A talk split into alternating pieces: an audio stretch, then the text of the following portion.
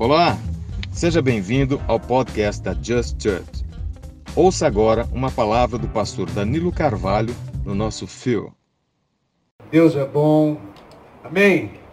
Boa noite, igreja. Sejam todos bem-vindos. Você que está nos assistindo em casa, seja bem-vindo.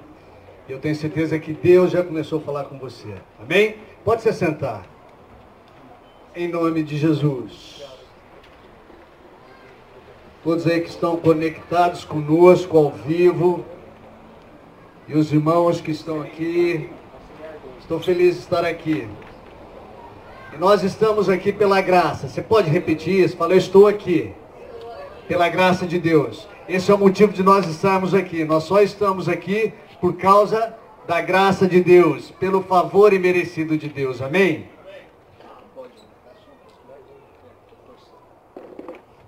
Glória a Deus. Querido, qualquer coisa que você faça, você faz por causa da, do favor imerecido de Deus. Não tem nada que nós possamos fazer que não venha da graça de Deus. Por isso nós estamos aqui simplesmente pela graça. Então nada que você coloque as suas mãos, nada, você não faz sem o favor de Deus na sua vida. Você crê nisso? Paulo, ele, ele disse isso. Paulo, certa vez, ele falou assim: Eu sou o que sou pela graça. E ele continua dizendo assim: Eu trabalhei muito mais que os outros. Paulo, ele estava se referindo aos apóstolos. E ele disse: Eu trabalhei muito mais que os outros. Mas em todo o tempo que eu fiz, a graça me acompanhou. O favor imerecido de Deus me acompanhou. Em outras palavras, Paulo estava dizendo: se não fosse por causa do, do favor de Deus, da graça de Deus, eu não teria feito. E nós temos que reconhecer que se nós chegamos até aqui foi por causa dele. E toda honra, toda glória seja dada a ele. E diante de, de tudo isso, diante desse início, dessa introdução, eu quero te fazer uma pergunta. E a pergunta é: servir a Deus, é certo servir a Deus e pensar em recompensa? Eu vejo algumas cabecinhas gesticulando. Eu pergunto para você que está em casa: é certo servir a Deus e pensar em recompensa? Não precisa responder. Mesmo porque muitas vezes nós damos a nossa opinião, mas vamos ver o que a Bíblia diz. Se você conseguir, abre aí no seu celular, vamos em Hebreus capítulo 11, no verso 6. Hebreus 11, 6. É um texto que você já conhece de cor. E a palavra de Deus diz: sem fé é impossível agradar a Deus. Eu vou repetir: sem fé é impossível agradar a Deus. Agora, que tipo de fé é essa? Vamos continuar aqui. É necessário que aquele que se aproxima de Deus, e o verbo no grego aqui está no presente. Por isso que o, evangelho da graça ele te dá ousadia para chegar diante de Deus, sem culpa, sem medo, sem nenhum complexo. E ele fala: é necessário que aquele que se aproxima de Deus creia que ele existe. Eu sei que você sabe que ele existe. Mas olha a continuação desse versículo. E que ele é galardoador daqueles que o buscam. Estes são os fundamentos da fé. Que Deus existe e que Ele é galardoador. Agora eu quero te chamar para ler um pouquinho antes, em Hebreus, no capítulo 10, no versículo 35. Olha o que diz a palavra em Hebreus 10, 35. O contexto de, de Hebreus 11, olha aqui. Não lanceis fora, pois, a vossa confiança. Não lanceis fora a vossa confiança, que tem o que? Uma grande recompensa. Diga assim comigo, é uma grande recompensa. Não é uma pequena recompensa, não é uma recompensa, mas a Bíblia está dizendo que é uma grande recompensa. Então eu quero dizer para você que está me, me assistindo agora ao vivo, não desanime. Não olhe para trás. Continue confiando. Se você está aqui nessa noite, continue confiando, porque Deus tem uma grande recompensa. Você pode dizer amém? O diabo quer que você lance fora a sua confiança. O propósito dele é que você lance fora a sua confiança. Não lance fora a sua confiança, porque Deus tem, a Bíblia diz que Deus tem uma grande confiança. Amém? Verso 36.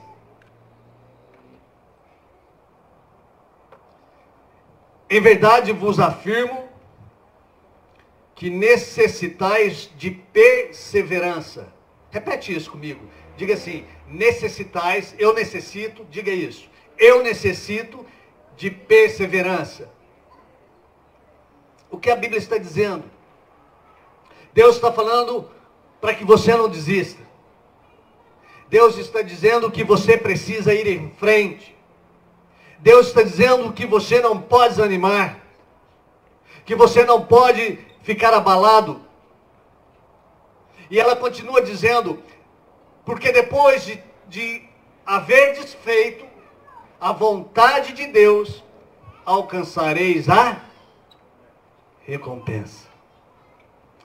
Você vai ouvir muito durante essa palavra redundante, a palavra recompensa. Porque muitas vezes nós cremos que Deus existe, mas nós não acreditamos que Deus é um Deus galardoador que Deus ele tem prazer em te presentear, que Deus tem prazer em te recompensar. Nós fomos ensinados a não esperar nada aqui nessa terra. Por muito tempo, nos ensinaram que a nossa alegria ou a nossa recompensa estava no porvir. Estava quando eu e você fôssemos para o céu mas este não é um pensamento bíblico totalmente correto. De fato, nós temos uma recompensa quando encontrarmos o Senhor. Mas a Bíblia é muito clara. Há uma recompensa aqui me esperando, há uma recompensa te esperando. Você pode ser grato por isso. E eu quero mudar sua maneira de pensar mudar a sua maneira de enxergar. Porque não tem problema algum você com Deus em ti, Deus não tem problema em te repensar aqui na terra. Deus ele é um Deus de abundância. A Bíblia fala que em João capítulo 10, no versículo, que no versículo 10, que a abundância de Deus está sobre as nossas vidas. E é uma grande abundância. E tudo que é fora da, da abundância de Deus sobre nós é uma disfunção. E nós achamos que nós precisamos seguir uma vida moribunda, mendigando. Mas não é isso que a Bíblia nos ensina. E eu quero que você abra sua mente para entender que a sua recompensa ela não é somente no céu, mas a sua recompensa também é aqui, na terra. Lembra da tsunamita? Você não precisa abrir em 2 aos Reis, capítulo 4. E eu vou te, te lembrar um pouquinho dessa história. A tsunamita, ela via o profeta Eliseu passar em frente à casa dela. E ela chamou seu marido e disse: Vamos construir um quarto para ele. E aí quando ele passar, ele vai entrar nesse quarto, ele vai deitar e ele vai descansar. E ela então construiu um quarto. Ela não apenas construiu um quarto, ela construiu, a Bíblia diz que era um quarto no telhado. Ela construiu uma escada do lado da casa. E ela mobiliou o quarto. Ela pôs uma cama, ela pôs uma cadeira, e ali, todas as vezes que Eliseu visitava aquela cidade, que ele passava por ali, ele descansava, ele passava a noite ali. Em um determinado momento, o profeta chamou seu servo Geazi e disse: Pergunte para ela o que nós podemos fazer por ela. Ela tem sido tão bondosa, ela tem sido tão prestativa. Agora o que eu quero te chamar a atenção, que ela poderia, por exemplo, ter visto um homem de Deus e ter falado assim para ele: Vai com Deus, homem de Deus. Deus te abençoe. Vai na paz. Não é assim que muitas vezes nós fazemos? Aí está um homem de Deus, vai com Deus. Deus te guie. Às vezes sua avó fala isso para você, né? Falava. Deus te guie. Deus te abençoe. E aquela mulher, ela poderia ter falado isso para ele. Ela poderia ter dito isso, mas ela flui, ela flui na graça de Deus e ela não só, ela constrói um quarto para ele. E ela coloca mobílias naquele quarto. Porque ela tem um, um, um coração diferente. E aí então Eliseu chega para ela e fala assim: o que nós podemos fazer para te recompensar? E então o servo de Eliseu chega para Eliseu e diz: Olha, ela não tem filho, ela é estéreo, o marido dela é muito velho. E o profeta então chega para aquela mulher e fala assim: Nesta mesma época, daqui um ano, você vai abraçar um filho. Eu quero dizer para você que está nos assistindo, você que é estéreo, você que tem chorado por um filho, eu quero profetizar sobre a sua vida e dizer que nesta mesma época, no ano que vem, você abraçará o teu filho. Pessoas que também estão aqui, são órfãos de pai e mãe. Mas eu quero declarar a paternidade do Senhor sobre a sua vida. E a recompensa daquela mulher foi exatamente o seu filho. E aí, se nós caminharmos pela Bíblia, nós veremos que todos os homens de Deus esperou a recompensa. Davi esperou a recompensa. Moisés esperou a recompensa. Davi, quando foi levar comida aos seus irmãos, olha qual é a recompensa de uma pessoa que é obediente. Davi atende prontamente os seus, seus pais, o seu pai, e o seu pai fala, vai levar, vai trazer notícia dos seus irmãos, leva essa comida para eles, pega esse pedaço de queijo aqui leva para os comandantes. E quando Davi chega lá no vale de Elá, fazia 40 dias que Golias estava afrontando o exército de Israel. E ele chega num momento de oportunidade. E ele, e a pergunta que ele faz é a seguinte: o que acontecerá? Qual é a recompensa de quem matar esse gigante? E eles responderam: Você vai casar com a filha do rei, com a princesa. Você vai ficar isento de impostos. E você vai adquirir grandes riquezas. Grande riqueza, filha princesa, isenção de impostos, recompensa. Nada que você faz para o Senhor, não tem nada que você faça que Deus não está olhando e não vai te recompensar, querido. Mas muitas vezes nós não, não recebemos a recompensa porque nós não acreditamos. A nossa mente está fechada. Nós achamos que não é da vontade de Deus, que nós temos que levar uma vida sofrida mesmo, porque assim é ser espiritual. Aquela teologia agustiniana. Eu vou me martirizando. Ah, mas porque essa doença veio para um propósito. Não existe propósito em doença. Em Marcos capítulo 4, no verso 35, essa passagem ela, ela, ela é muito forte e ela ministrou muito ao meu coração e você lembra dela. Jesus ele está com os discípulos. Ele entra no barco, está com os discípulos.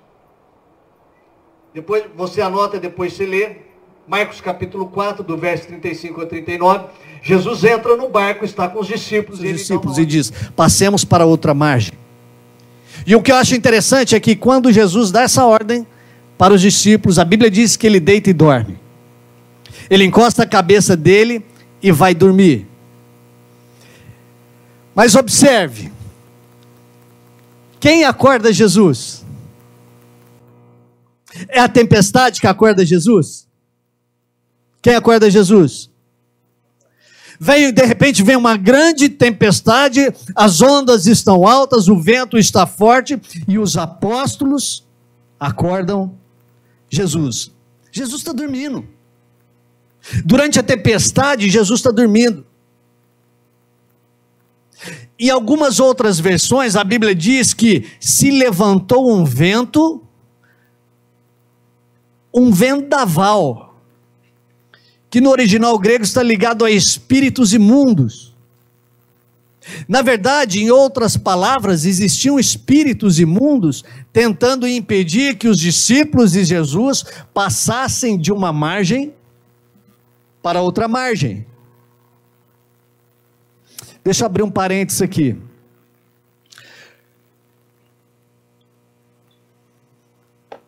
Presta atenção. Todas as vezes que nós enfrentamos uma, uma tempestade, nós nos tornamos mais maduros. Pense nisso. Todas as vezes que passamos por tempestades, nós nos tornamos mais maduros. E eu não estou falando aqui de doença física, de nenhum tipo de enfermidade. Mas, eu quero dizer para você: não evite as tempestades. Não fuja das tempestades. O diabo então ele utiliza elementos naturais, o vento. E o pastor Marcelo falou aqui a respeito do medo. O diabo, ele utiliza os elementos naturais, o vento, para impedir que eles passassem de uma margem para outra, por quê? Porque na outra margem existia uma recompensa. Ou mais de uma recompensa. O diabo sempre vai tentar te impedir a você fechar um ciclo para entrar em outro ciclo. O diabo sempre vai se colocar no meio dos seus processos tentando fazer com que você se desanime, com que você retroceda. Agora, a postura de Jesus, ela nos mostra algo. Primeiro, Jesus estava dormindo. Ele estava em paz. E estar em paz não significa ausência de problemas. Estar em paz não significa que nós não teremos dificuldades. Estar em paz não significa que nós não passaremos por, por adversidades. Mas a paz, ela significa autoridade sobre o caos. Diga isso para você. Diga, a paz que vem de Deus sobre a minha vida, ela me dá autoridade sobre as tempestades ela me dá autoridade sobre as adversidades, ela me dá autoridade sobre o caos, sobre os ventos. E talvez você esteja aqui nessa noite passando por uma tempestade, mas eu quero dizer: a paz do Senhor, ela te fortalece. Ela te dá autoridade e domínio para que você possa vencer o caos, ter autoridade sobre o caos. Então, o que Jesus faz naquele barco? Ele repreende espírito, os espíritos imundos que estavam tentando impedir que eles atravessassem do outro lado. Na verdade, nós podemos pensar que os discípulos estavam entrando numa nova fase, no novo ciclo. Qual tem sido o seu nível de resistência nesse tempo? Existe um espírito que é o espírito do medo. Mas como que você tem resistido? Como tem sido a sua resistência? Em Tiago, no capítulo 4, no versículo 6, a Bíblia diz que Deus resiste aos soberbos, porém Ele dá graça aos humildes. É interessante a gente falar dentro de um contexto grego, porque eles contextualizavam as palavras para dar entendimento naquela época. E resistir no grego é uma terminologia de luta. São dois gladiadores lutando. Até que um possa derrubar o outro e colocar os pés no pescoço do outro. Resistir é isso, é quando você coloca os seus pés. Não é quando você recua, mas é quando você coloca os seus pés na garganta do diabo. Jesus repreendeu resistindo ao diabo. Diga comigo assim: o, o primeiro passo. Fala isso, você que está aqui, se você está na sua casa, repete isso. O meu primeiro passo é ir para cima do diabo é resistir ao diabo. Tem gente que foge. Resistir é para cima. Segundo passo, olha que diz o verso, verso 38. Não te importa que pereçamos? Olha o que está por detrás disso. Não te importa, Jesus, que nós que nós morremos aqui? O que estava por detrás disso? E eu começo a conjecturar aqui, a lembrar, a pensar, a imaginar qual que era a conversa deles antes de chegar nessa frase para Jesus. O que será que eles estavam falando entre eles? Antes de chegarem para Jesus, acordar Jesus e falar: Jesus, você não importa que a gente vai morrer, não? Você não está vendo que o barco ele está cheio, está enchendo de água, já já vira o barco, nós vamos todos morrer aqui, você não, você não se importa com isso? E eu fiquei pensando qual era a conversa deles antes disso. A gente percebe claramente que os discípulos eles estavam emocionalmente abalados. E é o que o pastor Marcelo abriu dizendo, e eu creio que o maior espírito é o espírito do medo. Nesse tempo que nós estamos vivendo, nessa crise, global, vamos dizer dessa forma. E aí, eu fico imaginando o que eles conversaram entre eles antes de chegar até Jesus. E eu fiquei pensando, e eu acho que em outras palavras, eu acho que provavelmente algumas frases saíram da boca deles. Uns para com os outros, e talvez eles disseram: é o nosso fim. Ou talvez eles falaram: nós somos muitos, muito novos para a gente morrer agora. Eu quero ter filhos, eu não tenho filhos ainda, mas eu já vou morrer. Ou talvez é, eu sabia, né? Eu te falei, ia dar treta andar com esse cara. Sabia que não ia dar certo. Então, olha, as palavras E o que eu quero chamar a atenção, a sua atenção nessa noite, quais são as suas palavras, o que você tem declarado?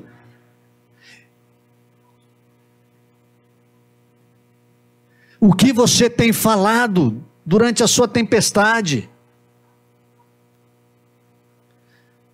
A física quântica diz que o observador cria realidade, ou seja, aquilo que sai da sua boca, você conspira, você traz para você. Paulo falou aí, Paulo falou, crie por isso falei. Quais são as palavras que você tem dito durante essa semana, que você disse? Eu tenho anotado aqui no meu computador um versículo que eu leio todos os dias. Eu vou tentar ler aqui que está escuro. Mas diz assim: Não saia de vossa boca nenhuma palavra torpe, que significa suja, contaminada, e sim unicamente a que for boa para edificação. Cara, se você não tem nada para falar para edificar, cala a boca. Fica quieto. Se você não tem nada para liberar para alguém que vai levantar essa pessoa, que vai trazer esperança, que vai encher o espírito dela de, de coragem, de intrepidez, fica quieto. E, e isso está lá em Efésios e diz assim: e sim unicamente a que for boa para edificação, conforme a necessidade Olha isso, conforme a necessidade, não é a sua necessidade, é a necessidade de quem ouve. Então você abre a boca para declarar uma palavra para a necessidade de quem ouve, não é para você. Não é para você se exaltar, mas para, para edificação conforme a necessidade de quem ouve e assim transmita graça aos que ouvem. Você está aqui comigo? Talvez Deus tenha colocado essa máscara na sua boca e na minha boca justamente para não falar mesmo.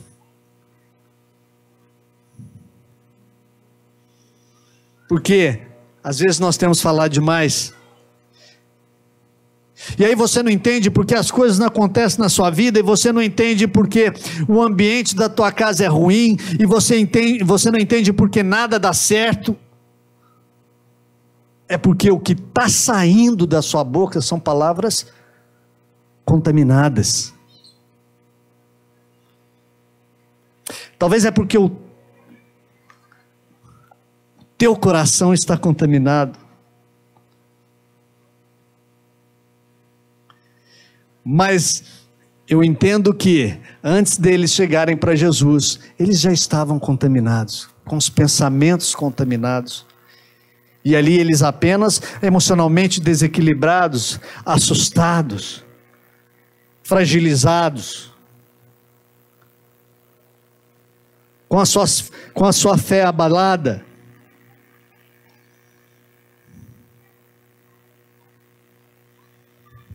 Fala para a gente está com, com os irmãos aqui e eu vou dizer para você, vou pedir para você virar para o lado, seu irmão. Fala para ele que a mudança dele, fala isso, a sua mudança começa pela sua boca. Desculpa, mas se você fala assim, ah, Deus me colocou uma doença para tratar comigo, é o que vai acontecer com você. Só que ele não vai tratar, você só vai ficar doente. Ele não precisa te colocar doença para tratar contigo, ele fala com você todo dia. Abre a sua Bíblia, ele está tratando contigo.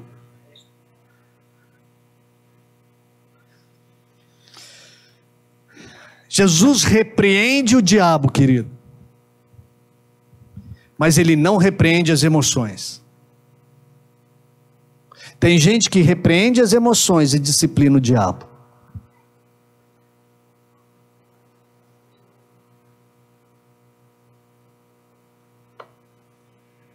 Eu vou repetir para você ficar pensando na sua casa aqui que eu quis dizer com isso. Tem gente que repreende as emoções e disciplina o diabo. Acostumou com ele. Está lá com ele. E olha só. Terceiro entendimento, só dentro dessa passagem. Nós entendemos que temos recompensas enquanto nós cumprimos o propósito de Deus.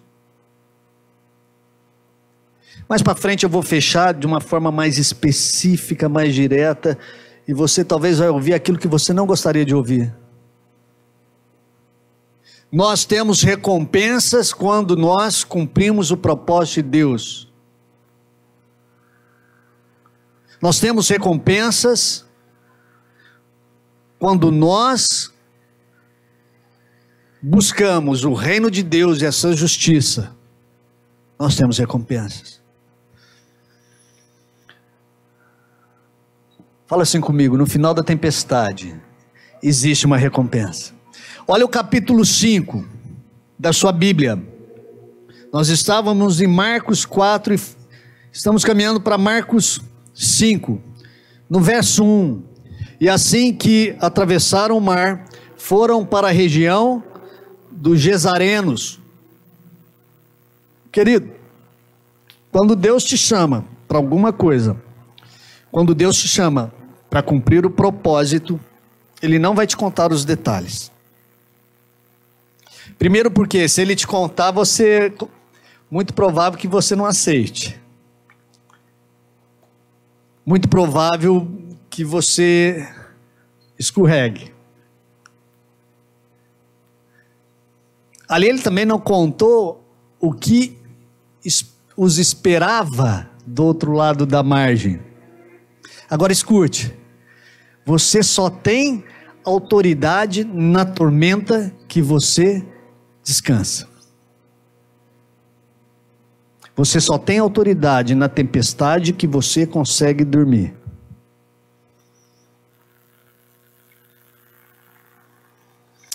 E a Bíblia nos mostra que do outro lado havia um homem possesso por uma legião de demônios, o Gadareno. A Bíblia não fala isso, mas penso eu que eram esses espíritos que estavam impedindo Jesus e os discípulos atravessarem para o lado de lá, para o outro lado. E aí você pode pensar da seguinte forma, pastor, mas você está doido? Você está me dizendo que quando a tempestade termina, tem uma legião me esperando? Havia uma recompensa esperando por Jesus. O gadareno era recompensa por eles terem atravessado a tempestade. Em toda tempestade, primeiro, você vai repreender o diabo, acalmar as suas emoções, a sua alma e, e receber a recompensa. Repreender o diabo, acalmar as suas emoções e receber a recompensa. Eu não sei se você sabe, mas depois que o Gadareno foi liberto, dez cidades, a recompensa foram dez cidades. Se você está passando por uma batalha, Deus tem uma recompensa para você. E essas, o reino dos céus é um sistema de recompensa. E essas dez cidades, elas simbolizam posições de governo na sua vida. Toda vez que nós passamos por uma tempestade, Deus quer nos promover. Deus sempre irá nos promover. Haviam territórios esperando, há territórios esperando por você. Há territórios nos esperando. Há lugares nos, nos esperando. Há pessoas te esperando. E a segunda recompensa de Jesus era Jairo e a sua filha. E Jairo era um cara de influência, era um cara conceituado, era um cara conhecido, de posição. Toda vez que você passa por uma tempestade, Deus vai te conectar com pessoas de influência. Deus vai te conectar com pessoas aonde o favor dele vai operar sobre a sua vida e vai te colocar em posições. Seja na tua escola, seja na tua faculdade, seja na tua empresa, Deus vai te promover. Havia uma autoridade aguardando Jesus. Isso nos fala de conexões que Deus quer nos entregar, de níveis de influência que Deus quer nos colocar mas nós não conseguimos ver, por quê? Porque tudo isso está no futuro. E se você ficar apenas com seus olhos na tempestade, no vento, nas ondas, e ficar abalado nas suas emoções, você não alcança esses lugares. E se a gente continuar lendo, nós vamos ver que depois que eles atravessaram a margem, eles também se encontraram com a mulher do fluxo de sangue. Imagine uma mulher que durante 12 anos gastou toda a sua fortuna procurando os melhores médicos, especialistas da época. Essa mulher tinha pouco dinheiro? Não tinha. Ela tinha muito dinheiro. Porque durante 12 anos, ela gastou, ela foi atrás, ela procurou alguém que pudesse curar a vida dela. Eu quero dizer para mim, quero dizer para você que quando a tempestade passar, existem recursos te esperando, querido. Há recursos. E tudo isso é por causa do favor. Tudo isso é por causa da bondade. Você pode dar um amém? Amém. Obrigado. Por um instante eu pensei que eu estava sozinho aqui. Então, mais uma vez, dê um amém. Fala um glória a Deus. Amém. Aleluia. Obrigado. Obrigado. Senão eu vou fazer que nem o pastor Marcelo. Vou descer, vou sentar na cadeira e vou gritar aleluia. E vou voltar e vou pregar. Se manifesta então. Obrigado, Vitor. Diga assim: eu preciso repreender as tempestades da minha vida. Acalmar as minhas emoções, porque eu sei que existe uma recompensa de Deus. Amém? E diante dessa tempestade global, o que nós temos que fazer? O que, que você tem que fazer? Viu como que você precisa prestar atenção? Repete: repreender o diabo. Fala, repreender o diabo. Acalmar as, as emoções. E saber que Deus está no controle e que Ele me recompensará. Isso é uma realidade para a sua vida. Mas eu quero que você entenda que o vento que você tem que repreender, o vento que tem que ser repreendido é o medo. Por isso eu declaro sobre a sua vida um espírito de ousadia, eu declaro sobre a minha vida um espírito de coragem, de ousadia. Que você saia daqui cheio de ousadia, cheio de coragem, confiando nele, sabendo que ele é Deus. Pessoas que tão, têm sido paralisadas pelo medo, que não estão passando de uma margem para outra, que não têm avançado, que, que está apavorada Existe uma recompensa para você e você precisa fitar os seus olhos nisso, querido. No propósito de Deus. Lá em Atos, no capítulo 12, Pedro ele estava numa situação não muito confortável, ele estava preso. Se eu não me engano, é isso mesmo, Atos 12. E ele tinha e ele estava prestes, é, estava sendo ameaçado de morte, prestes a morrer. E ele lembrou de uma palavra de Deus, ele lembrou de uma palavra do Senhor, de uma profecia sobre a vida dele que dizia assim: quando você for velho, outra pessoa vai te cingir, vai te levar para um lugar onde você não gostaria de ir. E Penso eu que ele olhou lá no espelho e falou assim: mas eu não estou velho. Olha a minha pele, eu estou bem. Eu estou novo. Eu não estou velho. E a Bíblia fala que ele foi dormir. Cara, ele pegou num sono tão profundo que para acordar ele precisou descer um anjo do céu. Um anjo do céu desceu e começou a cutucar Pedro para ele acordar. Você tem dormido? Como que tem sido as nossas noites? Como tem sido a sua noite?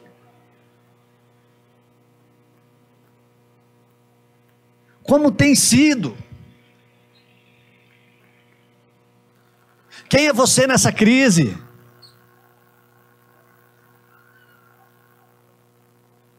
Mas eu quero declarar sobre a sua vida que você sairá mais forte eu quero declarar sobre a sua vida que você já está mais empático, que você vai sair com mais empatia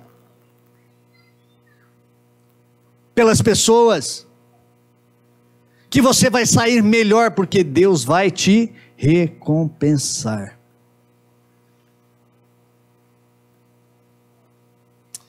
Eu estou quase fechando.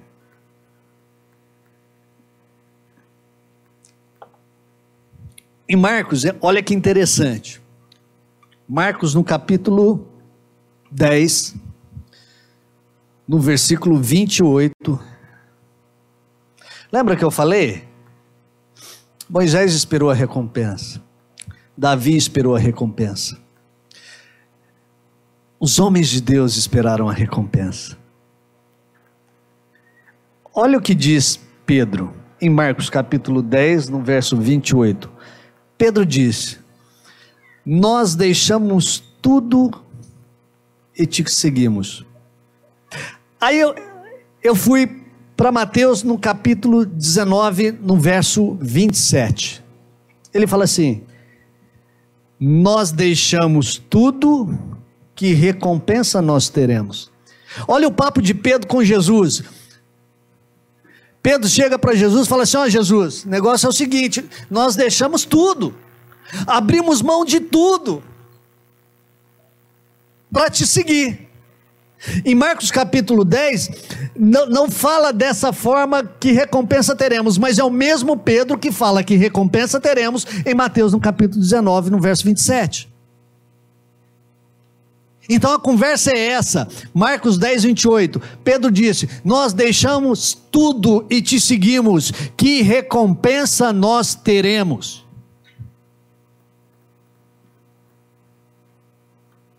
Que recompensa nós teremos? Querido, olha a resposta de Jesus.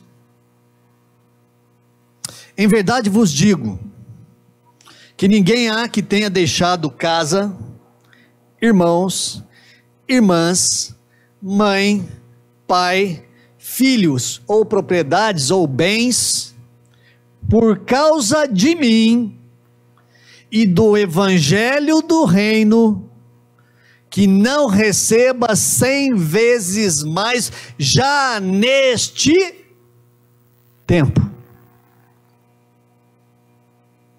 Que não receba mais já neste tempo casas, irmãos, irmãs, filhos e propriedades, com perseguições. Você fica feliz de prosperar sendo perseguido? Você vai prosperar, irmão, mas você vai ser perseguido. Já neste tempo, por causa de Jesus, diga tudo por causa dele, por causa de Jesus e do Evangelho do Reino, será recompensado neste tempo. Você pega isso para você, não? Eu não sei quanto a você, mas eu estou pegando para mim. Aquele que segue o propósito de Deus, em outras palavras, aquele que coloca o reino de Deus e a sua justiça em primeiro lugar, será recompensado não somente nos céus, mas aqui na terra.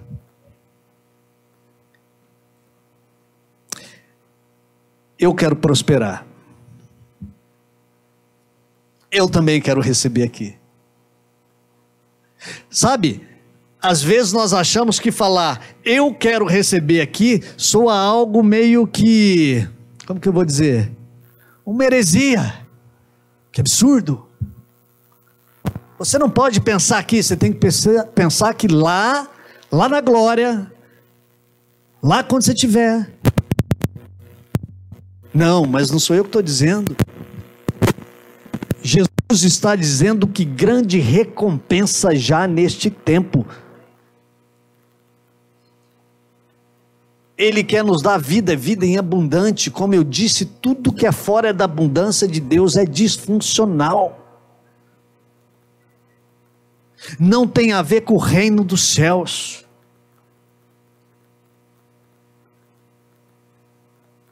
Alguns se sentem desconfortáveis com esse tipo de ensino. Mas foi Jesus que disse. Se você não engole, vai ter que engolir. Foi Jesus que disse. Por amor do meu nome e por amor do reino dos céus, do evangelho do reino dos céus, será recompensado. Eu queria chamar os meninos do louvor aqui. Aonde você tem caminhado? A graça de Deus está com você, o favor de Deus está com você. E Ele vai te recompensar, seja no seu trabalho, seja na sua empresa, onde você colocar as suas mãos, aonde você colocar a planta dos seus pés, por causa do meu nome, Jesus é a sua maior recompensa. Eu quero dizer para você que está nos assistindo: Jesus é a sua maior recompensa. Ele é a sua maior recompensa. Porque Ele é galardoador, Ele ama te dar presentes, Ele, te, ele adora te recompensar. Esses são os fundamentos da fé cristã. Ele existe. Ele morreu, ressuscitou e Ele é galardoador. Essa é a natureza de Deus. Este é o caráter do Pai. Deus é um Deus galardoador. Aquela mulher, a sunamita, ela recebeu o seu filho como recompensa. A Bíblia fala em Salmos que os filhos são as recompensas de Deus para nós.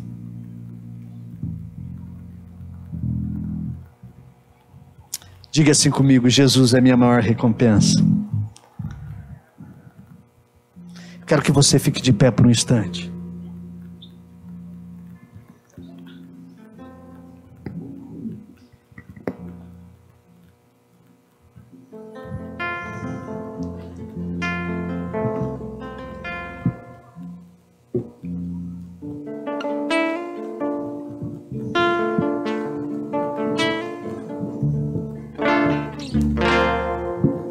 Quero declarar sobre a sua vida nesta noite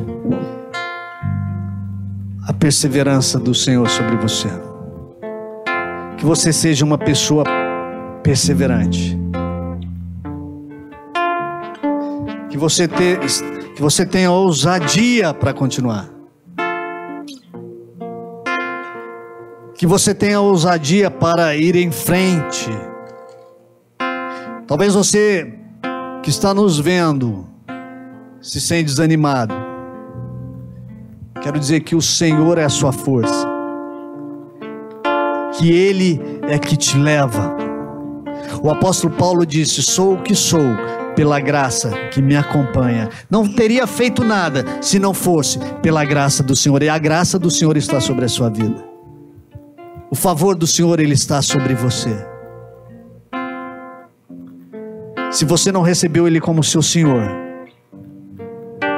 receba Ele nesta noite, você que está nos assistindo, como Senhor da sua vida. Como Senhor e verdadeiro Senhor mesmo. Em nome de Jesus. Eu declaro isso sobre a sua vida. Um novo tempo, uma nova fase, uma nova estação. Eu declaro que você vai atravessar de um lado para o outro, que você vai atravessar a margem. Eu declaro a intrepidez, a força, a coragem, o entendimento que você resiste ao diabo. Eu declaro que você, nesse exato momento, não importa o que você está passando, você está colocando seus pés na garganta do diabo. Eu declaro que as suas emoções elas estão sendo alinhadas e o Espírito de Deus e o, teu Espírito recriado em Deus ele está governando sobre as suas emoções. E se você está desanimado, eu quero declarar, e eu quero que a sua mente se abra nessa noite, para que você entenda: há uma recompensa para aqueles que são filhos. E a Bíblia diz que a todos quanto receberam, deu-lhes o poder. Querido, há um poder. Se você é filho, há um poder sobre a sua vida. A todos quanto receberam, deu-lhes um poder para serem feitos filhos de Deus, aos que creem no seu nome. Há um favor de Deus, um favor que é imerecido. Paulo disse: pela, pelo favor imerecido de Deus, eu sou o que sou. Isso não depende de nós, depende dele, depende do amor dele.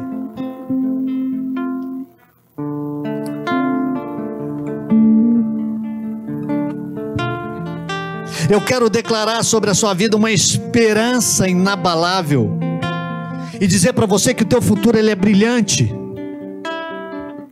Porque a luz do Senhor está sobre você. Declara uma esperança inabalável para você que está nos vendo. Declaro a alegria do Senhor. Que o seu lar agora, você que está assistindo, que o seu, seu lar seja tomado pela presença de Deus, pela alegria do Senhor, seja transbordante na sua vida. Toda tristeza agora caia por terra, todo sentimento de, de morte, todo, desse, todo pensamento de suicídio, toda depressão. Eu declaro que a luz chegou. Eu declaro que a luz está sobre a sua casa, sobre a sua vida eu declaro todas as áreas da sua vida nesta noite, a partir de agora, sendo iluminadas. Eu declaro que o favor do Senhor está sobre você. Não um favor porque você merece, não um favor porque você fez alguma coisa. Não, não, porque Ele é bom. Porque Ele já fez. Porque todos os seus pecados, passado, presente e futuro, já foram perdoados não tem problema mais com pecado, ele já aniquilou o poder do diabo, não existe mais pecado sobre a sua vida, o poder do pecado. Quando Jesus nos perdoou, os nossos pecados estavam no futuro. Perceba isso, os nossos pecados já estavam no futuro quando Ele nos perdoou mais de dois mil anos atrás. E isso não é uma licença para você pecar. Mas a graça, ela eleva o nível. Porque Jesus chegou um dia e disse assim: aquele que no, no, Velho Testamento, quando você se unia a uma outra mulher, isso se chamava adultério, e eles eram apedrejados. Mas o Senhor chega com a graça e eleva o nível, e ele diz assim: aquele que olhar para uma mulher com um olhar impuro já adulterou com ela. Ele colocou em outro nível. A graça vem para te colocar em outro nível. Saia do nível que você está, porque Deus quer te levar para um nível além do que você está vivendo. Por isso eu declaro o amor do Senhor, eu declaro a alegria do Senhor. Eu declaro que sai agora todo sentimento de condenação sobre a sua vida, todo complexo de inferioridade, todo medo, todo sentimento de não merecimento porque você precisa entender que não tem a ver com você, tem a ver com Ele. É por causa dele. Deus, quando nos olha, Ele nos olha através do sangue.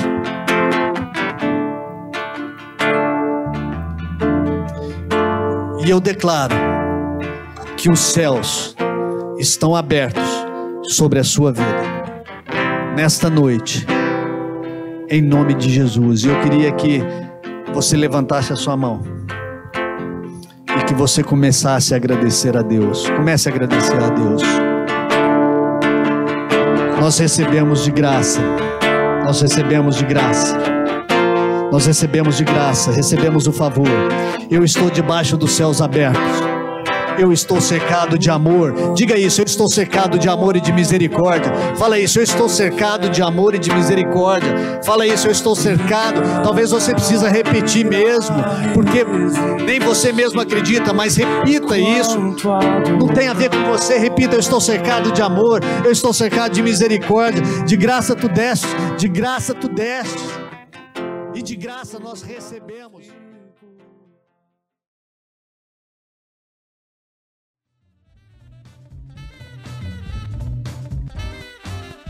Muito obrigado por acompanhar. Continue ouvindo e sendo edificado aqui no nosso podcast ou através do nosso YouTube. Lembre-se de compartilhar com seus amigos e sua família. Deus o abençoe.